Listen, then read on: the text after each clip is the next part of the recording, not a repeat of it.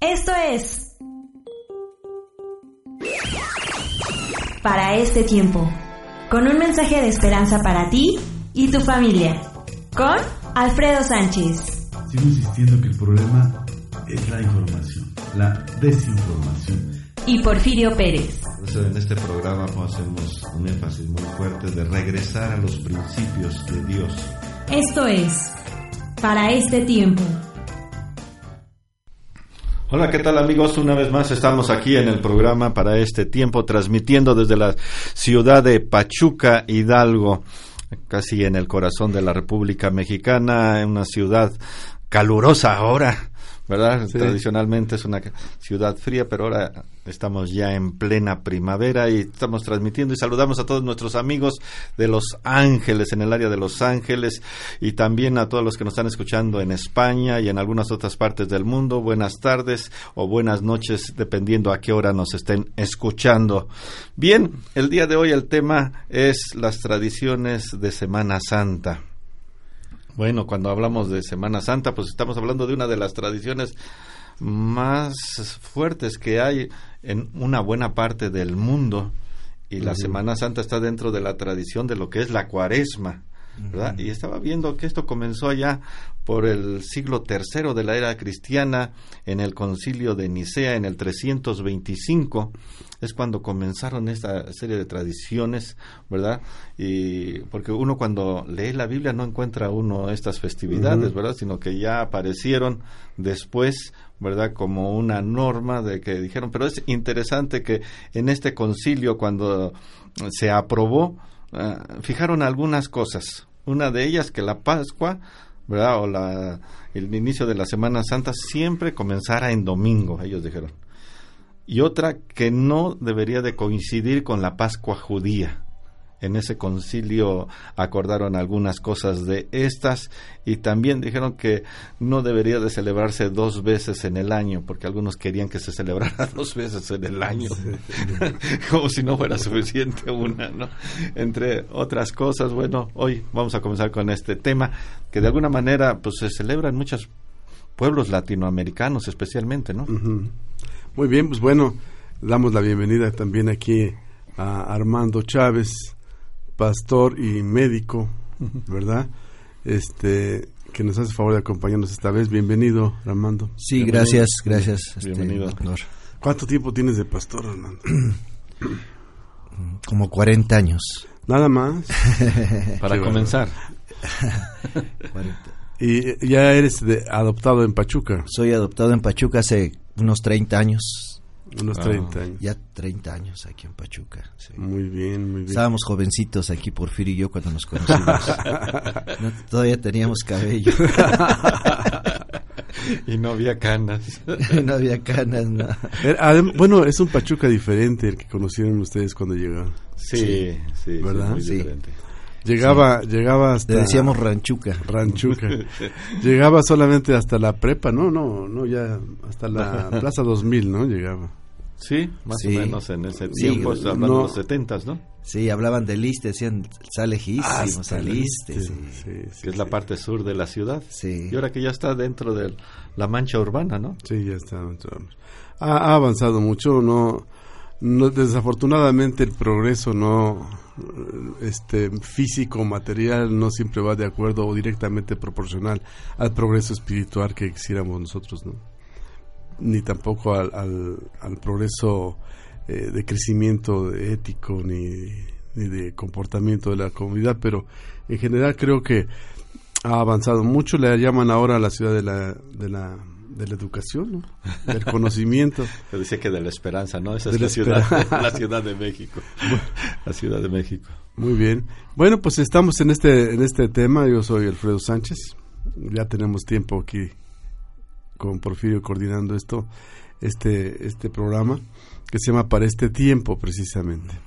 Y el tema para este tiempo es el de las tradiciones, que hemos visto cómo se meten tan fuerte hasta el tuétano, que los damos a veces por, por hecho y, tan, o bíblicas, las tenemos como una realidad, una, una, una situación que que podemos considerar como verdaderos dentro de la dentro de nuestro corazón que es difícil cambiar y se meten muy duro. De manera que vamos a tratar de darle una, un enfoque pues este real, un enfoque sin que se, se critiquen estas cosas, pero sí que se pueda orientar ese, a sacar algo de provecho de estos días, ¿no? Sí, sí, claro. No, no solamente irte de vacaciones a la playa y a batallar en los restaurantes, porque hay un lleno en todos lados, sino que realmente podamos tener algún enfoque real. Ya empezaba Porfirio a hablar sobre el origen de esta de esta tradición. No sé si quieras avanzar, abundar más en esto. Sí. Bueno, yo creo que eh, hay personas que defienden que el día domingo fue instituido en el concilio de Nicea. Realmente el día domingo no fue constituido o mandado por este famoso emperador Constantino. Constantino se, nunca se hizo cristiano realmente. Él, Hasta el día de su muerte fue el día que se bautizó. Dicen que se bautizó, pero su, su mamá sí se hizo cristiana, Sofía. Y ella edificó grandes catedrales en Europa. Y una de ellas es precisamente hasta la fecha existe, se llama la Catedral de Santa Sofía. Pero el, concilio de Nicea se, juntó, se reunió, reunió a todos los obispos porque había un problema muy grave en la iglesia cuando el arrianismo entró muy fuertemente queriendo decir que Jesucristo no era Dios. Entonces, ese fue uno de los principales, principales causas por las cuales el concilio de Nicea se, se, reunió. Y ahí se, de ahí salió el famoso credo apostólico, el credo niceno, porque el credo apostólico ya existía pues años antes. El credo niceno, creo en Dios, en un solo Dios todopoderoso. Dios de Dios, luz de luz. fue, prácticamente al principio de, En el 300, más o, 323, más o menos 320. Este, o a fines de... Algo así, fines de 325. 323 comenzó el concilio de Nicea. Pero las fiestas de Semana Santa, eh, no, no, no he podido encontrar un dato exacto cómo eh, entraron, pero yo creo que fue más o menos en ese año que dice el, este Porfirio de las fiestas de Semana Santa para recordar el, la pasión, la muerte y la resurrección de Jesucristo. Pero lo más interesante de estas fiestas desde aquel tiempo fue que se dio más énfasis en la crucifixión que en la resurrección hasta la fecha. hasta la fecha. Más énfasis en la crucifixión que en la resurrección. Y es interesante saber que la eh, Semana Santa comienza con, o más bien la cuaresma comienza con miércoles de ceniza, ¿verdad? Pero fíjate que no solamente la Iglesia Católica lo celebra miércoles de ceniza, también la Iglesia Luterana en Alemania. Y las iglesias ortodoxas. Pero me impresiona que la Iglesia Luterana también celebra, que es una iglesia evangélica en Alemania, no es católica, celebra, sigue celebrando miércoles de ceniza, ¿no? Es interesante, En México la iglesia luterana, no sé si lo sigue haciendo en México, pero en Europa sí lo hace, Es muy interesante. Yo creo que aquí en México solamente la iglesia católica realiza eh, lo del miércoles de ceniza. No sé si... Creo que la iglesia católica maronita sí también, también la, también la, celebra, pero fuera de eso no, no creo yo que haya otro. Y bueno, eh, lo, el comentario que hacían de, que le damos más importancia a la, a, la, a la crucifixión que a la resurrección, quizás sea porque eh, el objetivo es llegar o pretender tocar las fibras más, más sensibles ¿no? del corazón de la gente, que los hace eh, motivarlos ¿no? para eso. Sin embargo, pues se desvirtúa el, el, propósito. No sé qué bueno, estaba recordando que en el libro de los Hechos, en la, primeros, en la era cristiana del primer siglo, pues la iglesia tenía otro pensamiento. Cuando hablo de la iglesia hablo de los primeros cristianos. Y el pensamiento que había y permeaba en la mayoría de los primeros cristianos no era tanto la muerte, era la resurrección. Era un énfasis mucho más fuerte a la resurrección que a la muerte. Cuando uno lee el libro de los Hechos, inclusive, podemos ver ese énfasis muy fuerte que, que había dentro de la predicación del Evangelio.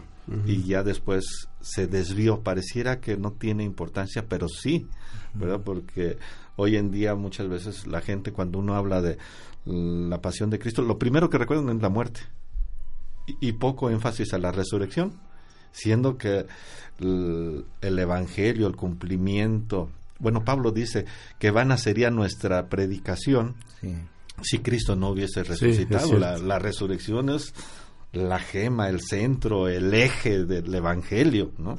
Es lo que yo, yo puedo mirar.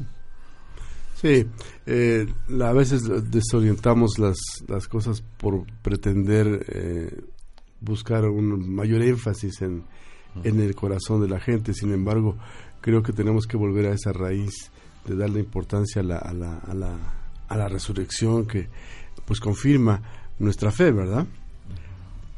Sí, lo que sucede es que en el Nuevo Testamento, eh, en el libro de los Hechos, precisamente lo que dice Porfirio, se refiere a que daban testimonio de la resurrección de Jesús. Ese era el mensaje central.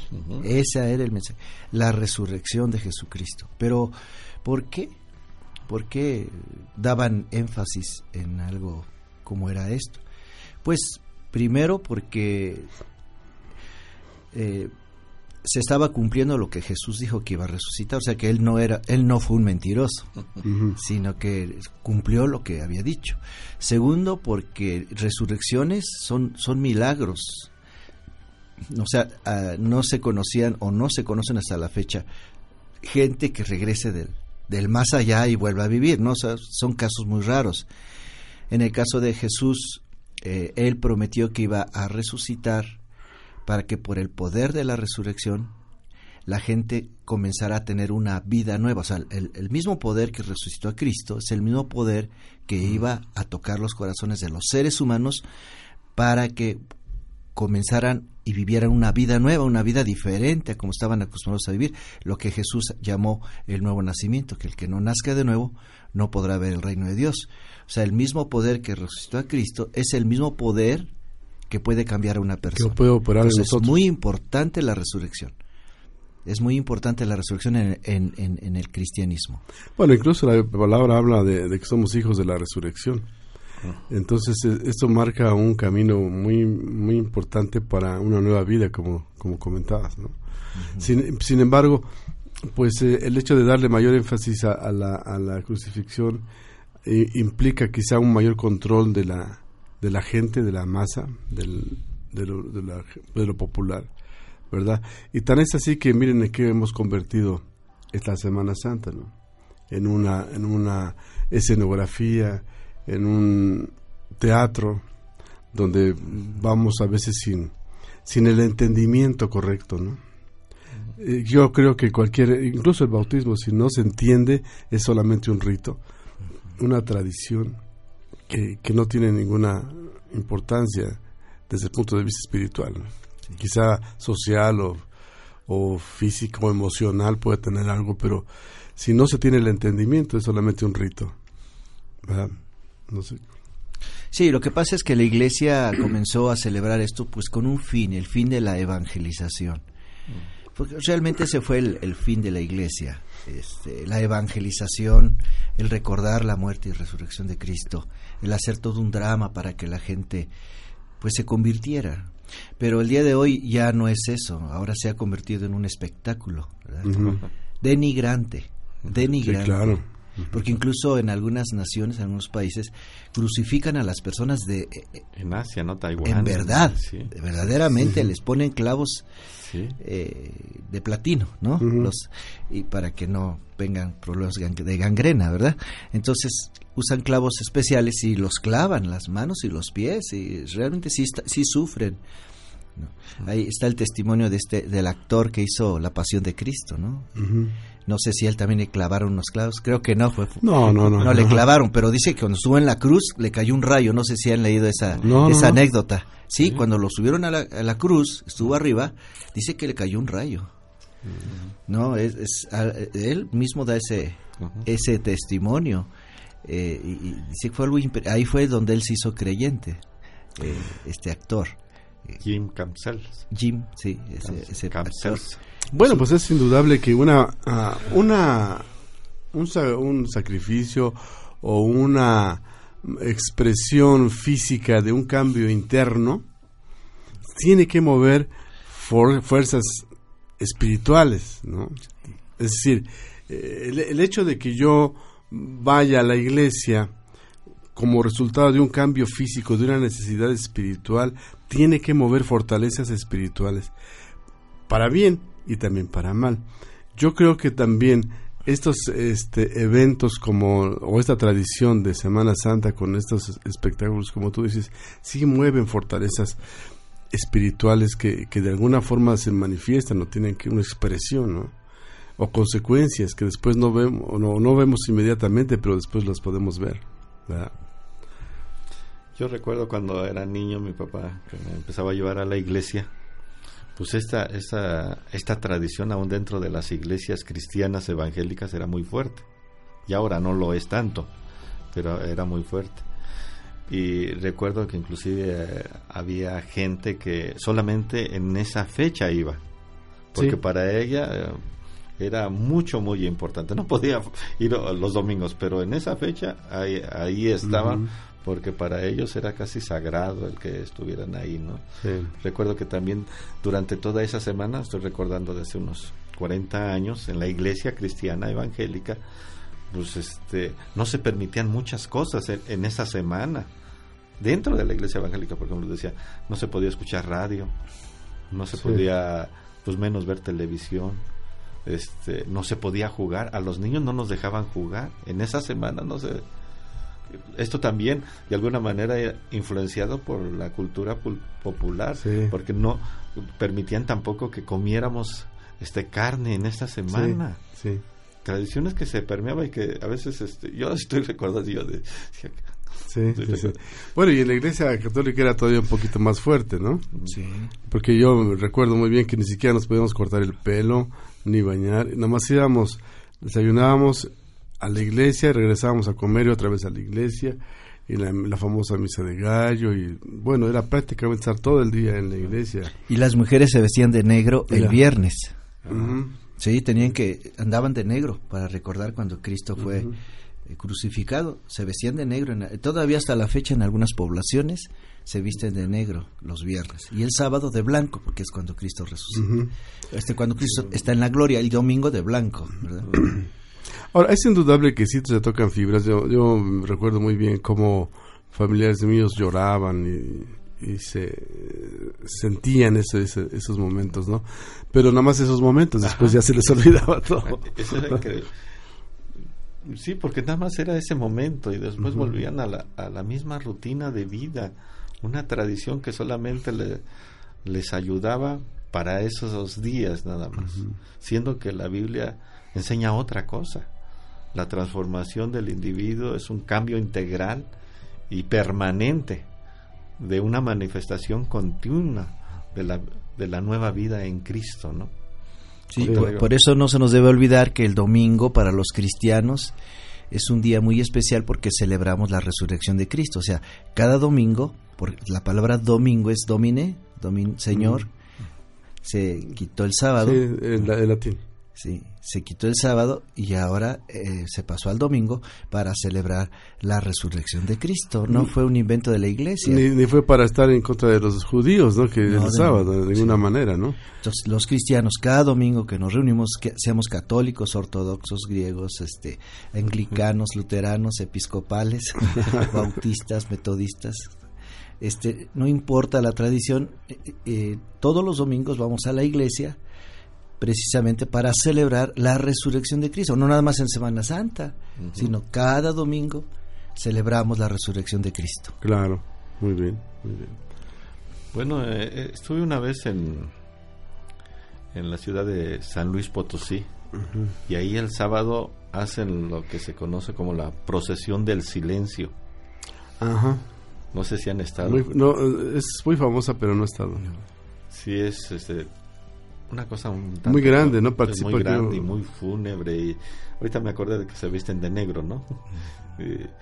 parecen a los del Clan este, con sus gorros y todo. Y ahí llevan un ataúd y, y todo, pues realmente en silencio. Pero es una procesión muy grande. Yo no pensé que hubiera tanta gente practicando eso, pero estoy hablando de algunos miles de personas que participan en, en, esa celebración, que en esa ciudad dicen que es muy importante la procesión del, Creo que en todas las ciudades las hacen, pero aquí, al menos en Pachuca, eh, si la hacen, pues casi ni se nota, ¿no? Sí.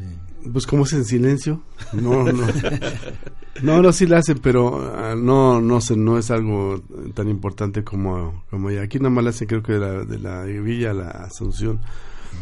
Eh, pero no, no, no es algo importante. Allá sí y en España también.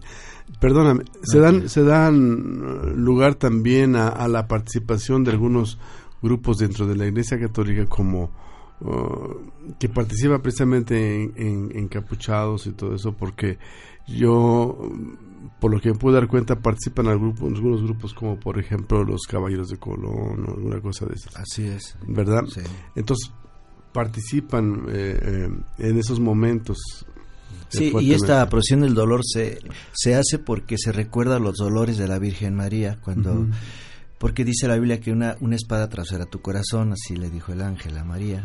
Entonces se recuerda, se la, según la tradición católica, la teología católica, es que los mismos dolores que tuvo Jesús en la cruz los tuvo María. es, la, es una tradición, una teología católica. ¿no?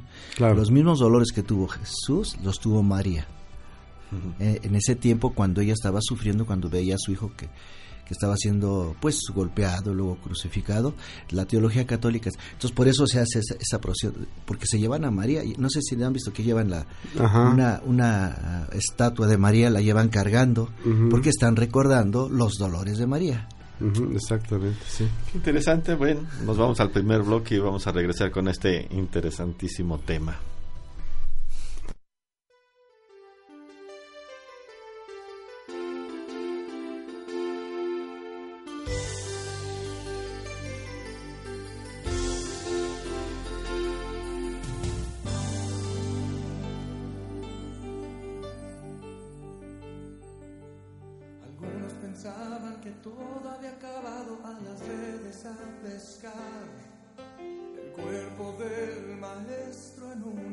recuerdo.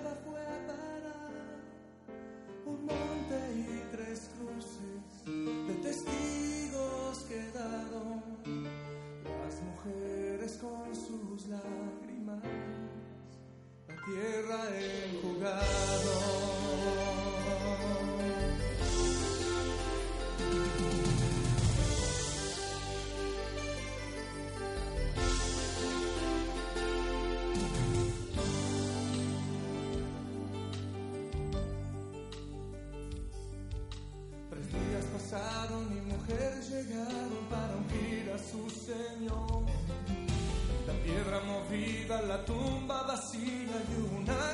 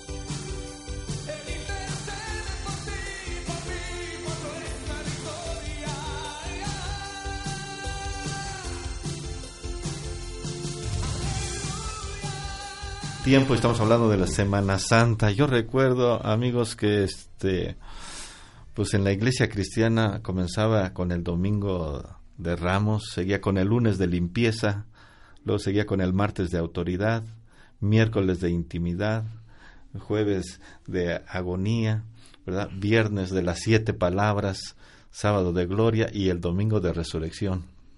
Y después escuela dominical y después en la tarde, prácticamente era todo el día domingo. pero pues no podemos pasar uh, desapercibido las siete palabras, que realmente son siete frases, ¿verdad? Son siete frases que Jesús pronuncia en, en la cruz. Y, y, es interesante que también fueron siete, no fueron cinco, seis. Hablando los números en la Biblia, pues son muy importantes y el número siete significa perfección o lo perfecto, ¿verdad? Y pues vamos a entrar a este tema de las siete frases o las siete palabras que Jesús pronuncia estando en la cruz, las cuales son muy ricas en contenido. Seguramente de lo más eh, rescatable de esta tradición sería eh, el, el, analizar, estudiar y el entendimiento de estas siete frases, siete palabras, ¿verdad? Sí, por ejemplo, la primera, Padre, perdónalos porque no saben lo que hacen. Es una palabra donde nos exime de cualquier pecado, por más horrendo que hayamos tenido, cuando nos acercamos a Dios.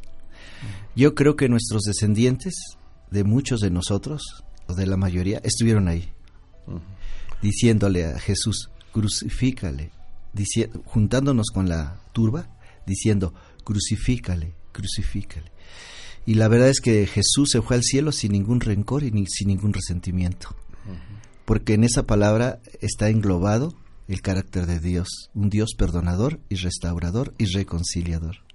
Qué increíble. Padre, perdónalos porque no saben lo que hacen. Y ahí los seres humanos fuimos perdonados de todas las atrocidades que pudimos haber cometido contra el Hijo de Dios y hasta la fecha lo seguimos haciendo porque mucha gente niega y blasfema contra Dios, y sin embargo esas palabras siguen siendo un eco para todos los seres humanos. Si nos acercamos a Dios, esas, esas palabras no son mágicas, son una realidad.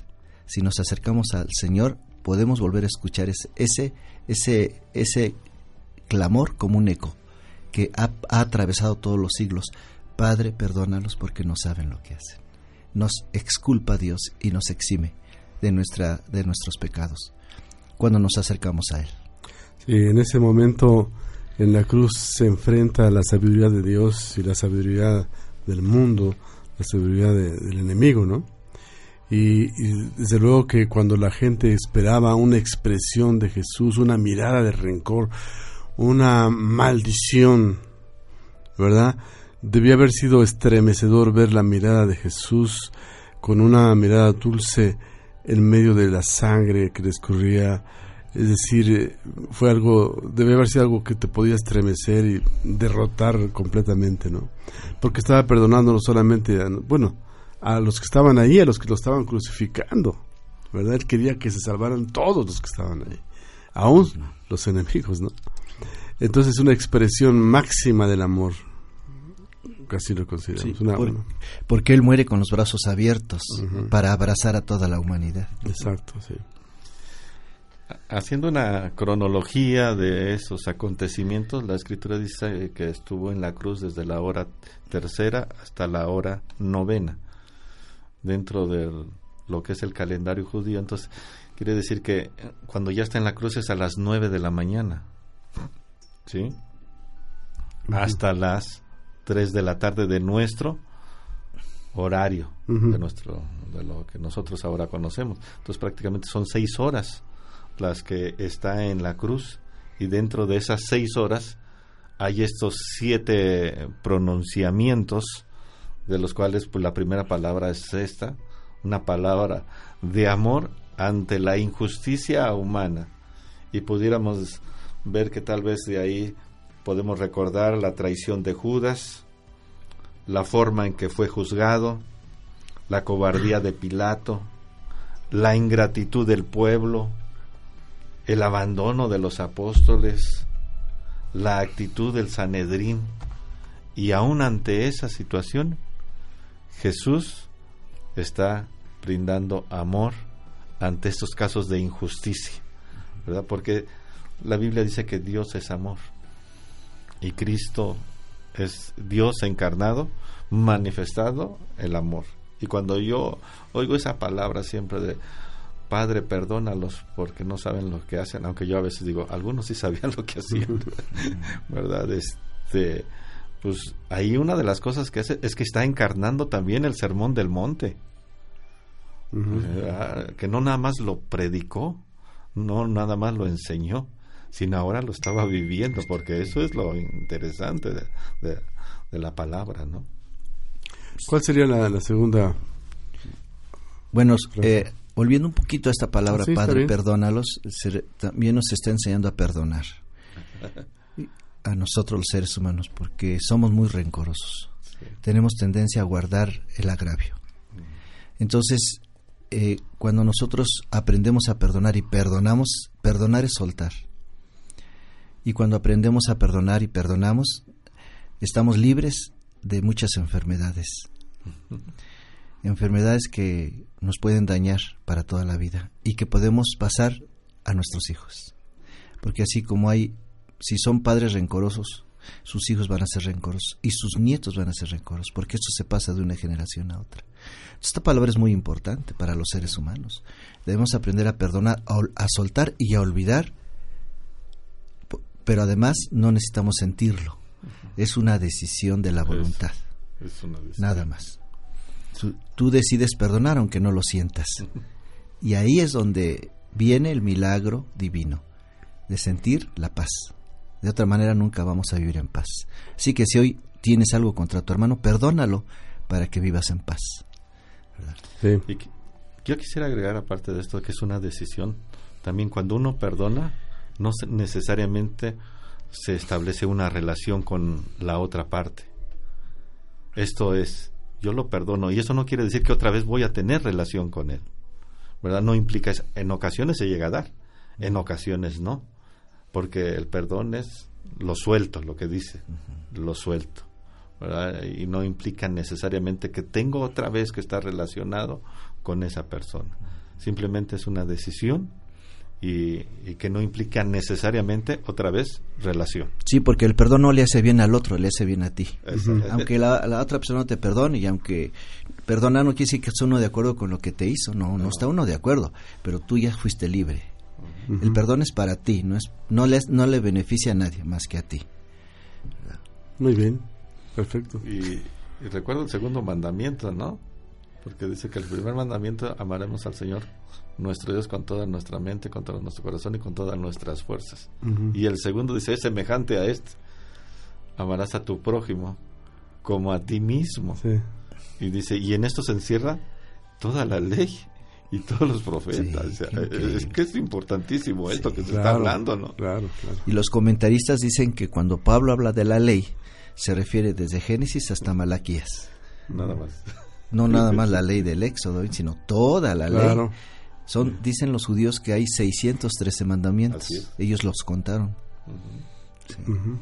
Que eran los mismos bordes que tiene el talín o el chal de oración, 613. Ah, sí. Y por eso los tocan cuando están orando, porque están recordando la ley. Ah, qué maravilloso. Eso no lo sabía yo. Qué bonito. Entramos a, la, segunda, frase. La segunda frase es, amigo, la segunda frase, en verdad te digo que hoy estarás conmigo en el paraíso. En verdad te digo que hoy estarás conmigo en el paraíso. Es qué gran riqueza hay aquí. Sí. Pues ahí vemos el cuadro de dos malhechores, ¿no? Uno a la derecha y otro a, a la izquierda. Y podemos ver varias cosas. Una de ellas es el, el, gran amor de, de, Jesús por alcanzar a los perdidos. Y aún está muriendo y todavía está ganando alma. Esto es increíble, ¿no? Y que ahí estando en, en esto, bueno, hay dos actitudes, una de sarcasmo y otra de confianza en que lo que estaba ahí viendo podría ah, ser la verdad. Y cuando yo veo ese caso y, que le dice el, el malhechor arrepentido que lo recibirá en su reino. Yo digo, esta persona, a las últimas, y ahí muchos se confían porque dicen, ya al último yo me arrepiento, porque se acuerdan de este caso, ¿no? Dice, porque Jesús le dio la, la esperanza y la confianza de que estaría con él en el la paraíso. certeza, ¿verdad? Y hay muchos que confían en esto. Pues yo ya cuando me esté muriendo, ahorita le doy rienda suelta a, a, mis placeres, a mis deseos, y ya al último me arrepiento, porque se acuerdan de este caso. Y yo le digo, pero ¿quién te asegura que te vas a tener tiempo? Porque pues este caso pues ya no ya no sufrió, ya no padeció, ya no ya, la tuvo bien, ¿no? Y, y es muy interesante esta esta parte. Hoy estarás conmigo en el paraíso. Podría ser que desde, desde, que en estos momentos también hay gente que está a la derecha y a la izquierda, ¿no? Uh -huh. Gente que está teniendo conciencia de, de, de, de, hay un despertar espiritual uh -huh. como la tuvo esta persona, ¿no?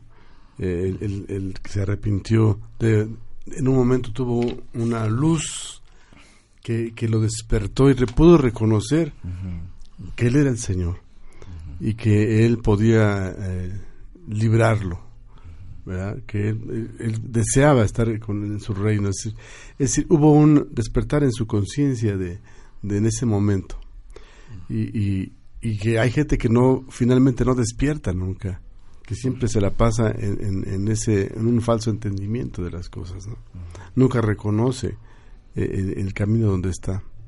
Sí, eh, se puede decir que aquí está representada la humanidad, los que aceptan y los que rechazan. Sí. ¿no? Por eso Jesús dijo que es muy difícil que un rico entre en el reino de Dios. Y no, pero él no estaba refiriendo al dinero, porque hubo muchos ricos que eran cristianos, hicieron seguidores de él. Cuando él dice eh, que difícilmente un rico entrará, es más fácil que un camello entre por el ojo de una aguja que un rico entre en el reino de los cielos. Para conocer a Jesús tienes que hacerte pobre. ¿Qué quiere decir pobre? reconocer tu necesidad espiritual, reconocer que necesitas a Dios. Pero hay mucha gente que dice que no necesita a Dios. Y este ladrón, porque algo que me llama la atención es que el sufrimiento lo llevó a Cristo. Uh -huh. El sufrimiento ablandó su corazón. Y el otro, el sufrimiento lo endureció más. Uh -huh. Y es la pregunta que nos hacemos ahora a los seres humanos. ¿El sufrimiento te está endureciendo, te está amargando o uh -huh. te está ablandando para que reconozcas que necesitas a Dios? Sí, son tiempos difíciles porque precisamente como, como dice en Éxodo, eh, en, en los muchos sufrimientos y los muchos pesares endurecieron el corazón de, de, del pueblo de Israel y no entendieron y no escucharon a Moisés. Pues ahí tenemos al que rechaza y al que acepta, Así el es. que se arrepienta y al que no quiere arrepentirse. ¿verdad? Y bueno, vamos a nuestro segundo bloque y vamos a tratar de llegar a las cinco frases que nos faltan. Bueno, este día nos acompaña aquí nuestro amigo Armando Chávez y nuestro amigo Alfredo Sánchez y seguimos dentro de unos minutos.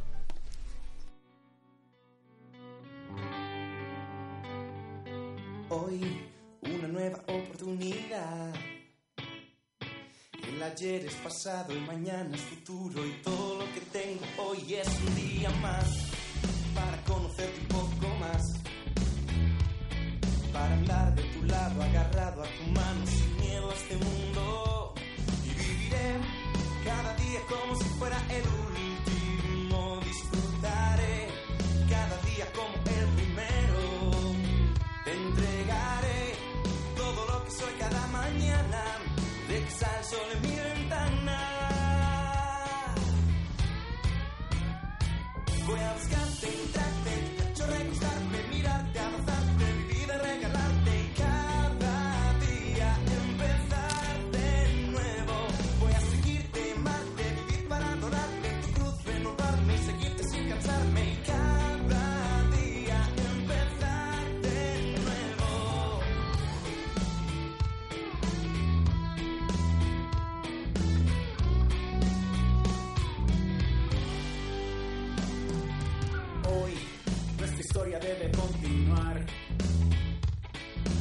Pasan los años, tu amor está intacto y todo lo que quiero yo es contigo estar.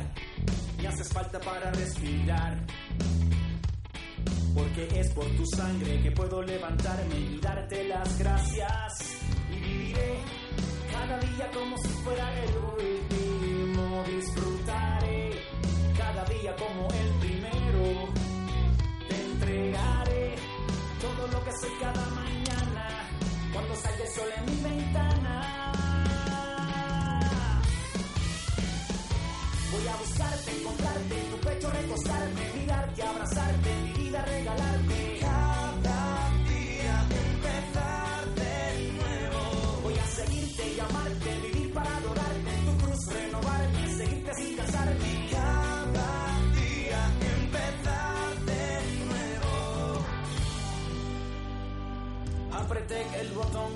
Y su risa a mi vida. Me paré otra vez en la línea de salida. Que esta vez correré con firmes y con cuidado para no tropezarme como hice en el pasado.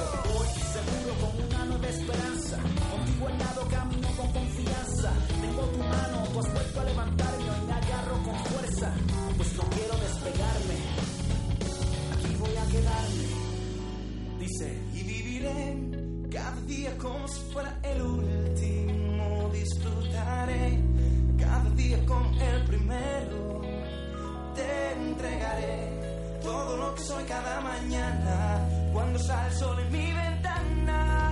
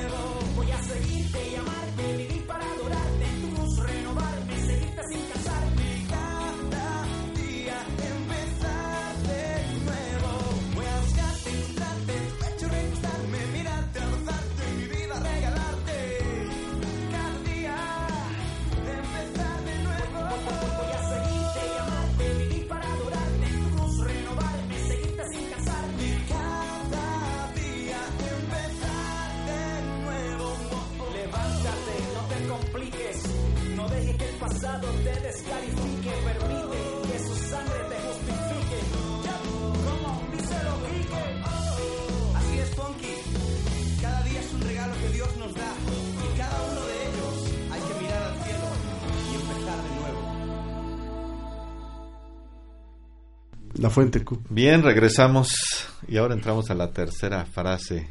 Mujer, he ahí a tu hijo. Y dirigiéndose a Juan, le dice, he ahí a tu madre. Bueno, hay varias cosas que aprendemos de esta frase. Algo que hay que notar que nunca dijo que era la madre de Dios. María es la madre de Jesús, es muy diferente, ¿verdad?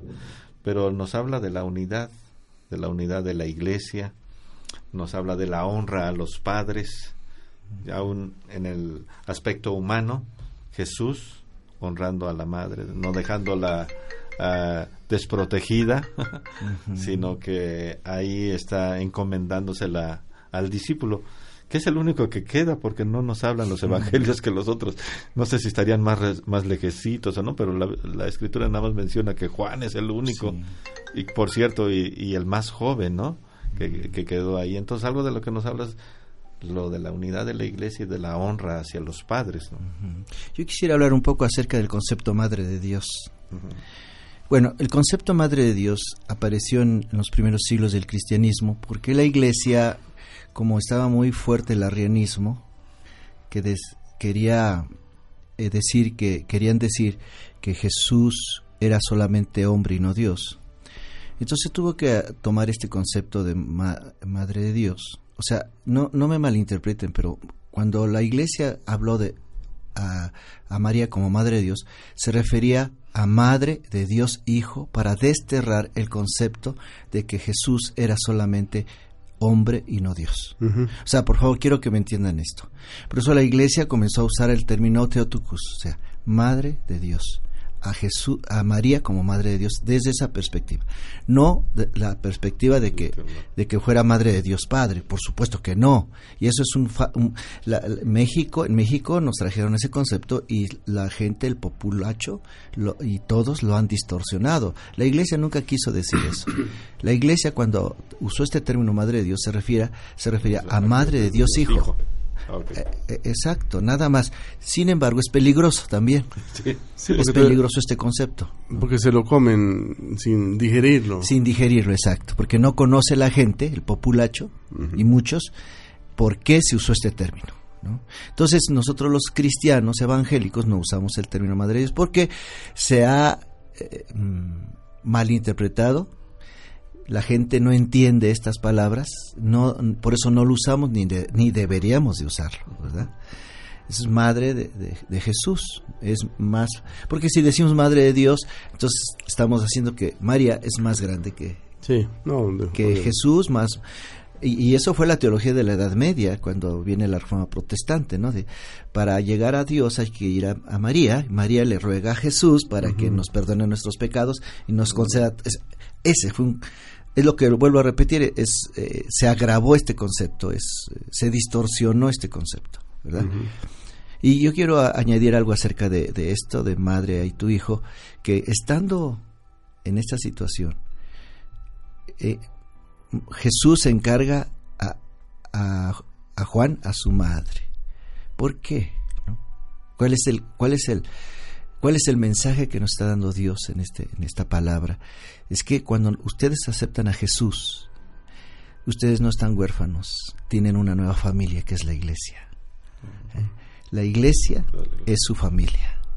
O sea, hay dos clases de familias, la familia natural y la otra familia espiritual que se llama la iglesia. ¿sí? Cuando tú aceptas a Jesús, no estás solo. Tienes a alguien que va a cuidar de ti y que te va a amar desinteresadamente.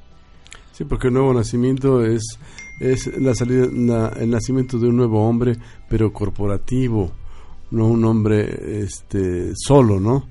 Sino es un hombre que realmente forma parte de un colectivo, ¿verdad? De un cuerpo, de un organismo. Llegamos a la cuarta frase que dice, Dios mío, Dios mío, ¿por qué me has desamparado? Qué estremecedora esa, esa, esa frase, ¿no? Que aparece también ahí en arameo, ¿no? Eli, Eli, lama, lama sabactani. Sí. Eh, ay, ¿qué podemos hablar de esto? Es- Bueno, eh, Jesús está repitiendo el Salmo 22, ¿no? ah, pues eh, coincide con él. Él está orando con él nos está enseñando a través de este de este de esta expresión, de esta exclamación, que cuando estemos en problemas muy serios, tenemos que confesar la palabra de Dios, porque él lo estaba haciendo en ese momento. Estaba no es que no es un grito de resentimiento o De reclamo. o de reclamo, sino es un es una está más bien haciendo una declaración. No está reclamándole a Dios, está nada más orando con el Salmo 22. Y ustedes leen el Salmo 22 se van a dar cuenta, es un salmo mesiánico tremendo, ¿no? Perros me han rodeado, dice el Salmo 22. O sea, está diciendo, mira todo lo que me está pasando, Señor, pero yo he confiado en ti, dice el Salmo 22. Es simplemente repitiendo un precioso salmo para traer paz y consuelo a su corazón. Y esto nos enseña que cuando tú estés en grandes dificultades, tú tienes que clamar a Dios, pues con la palabra de Dios, con los salmos, por ejemplo, y es lo que te va a traer consuelo. Me hizo recordar el Salmo 22 que eh, el Salmo 22, Salmo 23 y Salmo 24 es una trilo- trilogía que nos habla del pastor. El Salmo 22 nos habla del pastor sufriente. El Salmo 23 que nos encanta muchísimo, el, el Salmo del pastor que provee. Pero el Salmo 24 nos habla del pastor que regresará un día por sus ovejas. Muy interesante. Y, y aquí yo cuando veo esta frase, pues vemos que la justicia en la justicia de Dios no hay parentesco. ¿Verdad? Va a caer sobre ricos y pobres, sobre gente inteligente como gente que no lo es. Un día todos, todos tendremos que comparecer delante de Dios y seremos juzgados. Porque aún Cristo era juzgado en ese momento, no por lo que él cometió, sino por los pecados de la humanidad. Que es algo de que hoy casi ya no se habla, este Armando, sobre la justicia de Dios o la severidad de Dios. ¿Verdad? Ya casi no se habla en los púlpitos de esto, porque pues esto no, no es este, no es un tema que, que arranque el aplauso o que les guste a la gente. Pero en épocas de la Reforma o en algunas otras épocas, pues era uno de los temas, hablar de la justicia de Dios, de la severidad. O de la ira de, Dios. no, uh -huh. de la ira de Dios. Sí, porque la palabra justicia tiene muchas... Eh, en el griego, dikaios. La palabra justicia, dikaios tudeos, justicia de Dios, la verdad quiere decir otra cosa diferente a lo que nosotros podemos entender. entender, pero cuando Jesús dice, guárdense de hacer vuestra justicia delante de los hombres, ¿no? O sea, la, la, palabra justicia en el Nuevo Testamento tiene muchos significados, pero quizá uno de ellos es hacer lo que a Dios le agrada que hagamos. Okay. Eso es uno, pero hay muchos. Este. Uh -huh. Muy bien, pues pasamos entonces. Nada más rápidamente a quiero ver, adelante, decir algo acerca de, de este Salmo 22. Es que no es un grito de desesperación, sino un grito de victoria.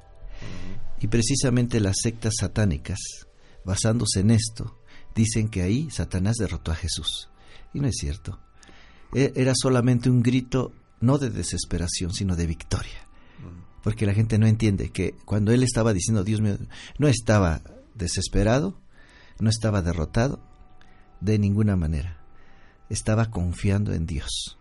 Nada más. Es Sí. un grito de victoria. Sí, porque fue la cruz completamente transformada. Un Fue, un- fue, fue la cruz un Jesús valiente, un Jesús ya confortado, ¿verdad? Sí luchó en el Getsemaní, pero cuando se levantó, se levantó un Jesús totalmente diferente, transformado, que fue a la cruz sabiendo perfectamente lo que iba a hacer, ¿verdad? Y esto de ninguna manera puede ser un grito de, de desesperación, ¿verdad? La quinta frase, doctor. Sed tengo. Precioso. Les voy a decir por qué dijo esa, esa frase, no tengo sed. ¿Por qué? Porque la gente pensaba que, y hasta la fecha piensa, que Jesús siendo Dios, tal y como lo dice el credo niceno, el credo apostólico, y como lo dice la Biblia, por supuesto, era, estaba exento o incapaz de sufrir. Y aquí la Biblia nos está mostrando un Dios que se hace pequeño, que se hace hombre y que es capaz de sufrir igual que todos nosotros. Un Dios que es, tuvo, tiene sed, que tiene hambre, que sufrió tentaciones sin caer en pecado. Un Dios que supo de nuestros sufrimientos, de nuestras adversidades. Un Dios que sabe lo que es quedarse sin trabajo, lo que es sufrir por un hijo, porque aunque él no tuvo hijos, pero, pero él, él sufrió, vio en carne, sintió en carne propia Pues sí. lo que es ser hombre. Y algunas veces la gente dice, si, si Dios se hiciera hombre, entonces supiera, Y me entenderías. me entendería. Pues ahí está, en Jesús Dios se hace hombre para entendernos, comprendernos y llevarnos al cielo. Así, con todas nuestras imperfecciones, perdonando nuestros pecados. Y la Biblia dice que Jesús está sentado a la diestra del Padre. ¿Por qué? Esa es la pregunta que uno se hace. ¿Por qué? Porque hay uno, hay un ser humano, hay uno, perdón, hay uno que está representando a la humanidad para que Dios nos siga perdonando. Sí, amén. Amén. Y es cuando le acercaron, dice la escritura, que vinagre y hiel, ¿verdad? Eh, la cual dicen en uno de los evangelios que la rechazó. Y varios teólogos también dicen que esto es eh, recordar a lo que él había venido, salvar a la humanidad. La sed de alcanzar lo más que podía. Como decía hace un momento, todavía está, alcanzó a uno, ya en la agonía todavía salvó a uno. Sí, esto es increíble, ¿no? Llegamos a la sexta palabra, consumado es. Consumado es, nos habla ahí, muchos dicen que por un momento creen que recorrió todo lo que la ley y los profetas, todo lo que se había dicho del Mesías, pues prácticamente se había cumplido. Y varias profecías también, ¿verdad? Acaba de citar ahorita el Salmo 22, que es un salmo mesiánico, que habla de varias profecías que se están cumpliendo ahí en la cruz. Consumado es. Sí. La palabra consumado es, en griego es tetelestai, que quiere decir todo está hecho perfecto, todo está terminado, pero de una manera perfecta. ¿no? Yo creo que cuando Jesús dice todo está cumplido, se refiere precisamente a que la obra que Dios le había mandado hacer la hizo, y la hizo a la perfección. Es decir, la, la exaltación de Jesús, la exaltación de Cristo, ¿no? En su máxima expresión, la perfección del sacrificio eh, revelado ya ahí en, en, ese momento en la cruz. Y dice la escritura que después de esa frase, el Evangelio de Juan, dice que el velo del templo se rasgó. Se rasgó en dos. Y yo le preguntaba a un rabino que, qué significaba esto. Y me dijo, mira Chávez, te voy a decir algo. En el transcurso de los siglos, cuando un sumo sacerdote moría, después de morir, no, no, no le eh, dejaba como herencia sus vestiduras a nadie, sino que las colgaban en el velo del templo. Cada que moría un sumo sacerdote, colgaban sus vestiduras en el velo del templo. Entonces, cuando, en el tiempo de Jesús, el velo del templo era de este tamaño, así de grueso, porque colgaban sus vestiduras sagradas ahí, entonces ya estaba el velo del templo de este grueso, dice, muy grueso, entonces, ¿quién lo podía romper? Solo un, un cañonazo, pues esto fue obra de Dios, Dios rompió el velo del templo, nadie lo podía romper.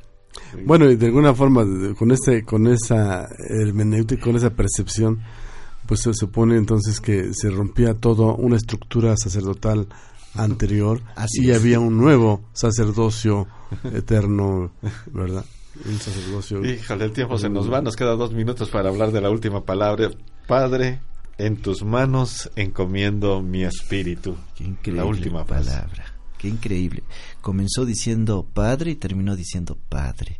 La palabra padre en hebreo es Abba, ustedes saben, y en arameo. Pero quiere decir más que, quiere decir como intimidad. Mi papá. Mi papito, ¿no? Sí, hay una frase muy interesante que dice, hazte amigo de Dios en esta vida, para que cuando faltes no le seas extraño a Él. Está muy bueno. Así es. Hazte amigo de Dios. Amigo que me escuchas, hazte amigo de Dios para que no te desesperes en ninguna situación de la vida. Porque estas, esta frase es muy importante para ti, la necesitas todos los días de tu vida, todos los días, siempre. Mi Dios es su Dios y mi Padre es su Padre, dijo Jesús. Entonces yo creo que por ahí es nuestro caminar. Bueno, la actitud que el cristiano debe de tener, ¿verdad? De que no está solo, y que aún en los momentos difíciles y como dice el Salmo, cuando andemos en valle de sombra y de muerte, no temeremos mal alguno, porque papá nos estará esperando. Ojalá es alguno de estas cosas, de estos conceptos a nuestros amigos que nos escuchan, les haya servido. Tengan esperanza, Semana Santa es más que una tradición, es tener una experiencia con Dios. Una última reflexión. Bueno, pues simplemente decir a todo el auditorio que nos escucha, que sigan a Jesús. Que ya estamos cansados de tantos líderes políticos, religiosos. Sigan a Jesús y en él, en él van a encontrar un refugio seguro. No solamente para ustedes, sino para toda su familia. amén. Una última reflexión. Bueno, dicen que es más fácil engañar al pueblo que decirle y convencerlo de que ha sido engañado. Yo creo que es el momento de que tengamos conciencia de que sí existe Dios y que lo necesitamos. Y que es el momento en estas como en esta semana en la cual podamos tener intimidad con él, buscar caminar con él. Hasta la próxima. Esto fue para este tiempo. Muchas gracias. Gracias por escuchar. Para este tiempo, un mensaje de esperanza para ti y tu familia. Te esperamos en nuestra próxima transmisión.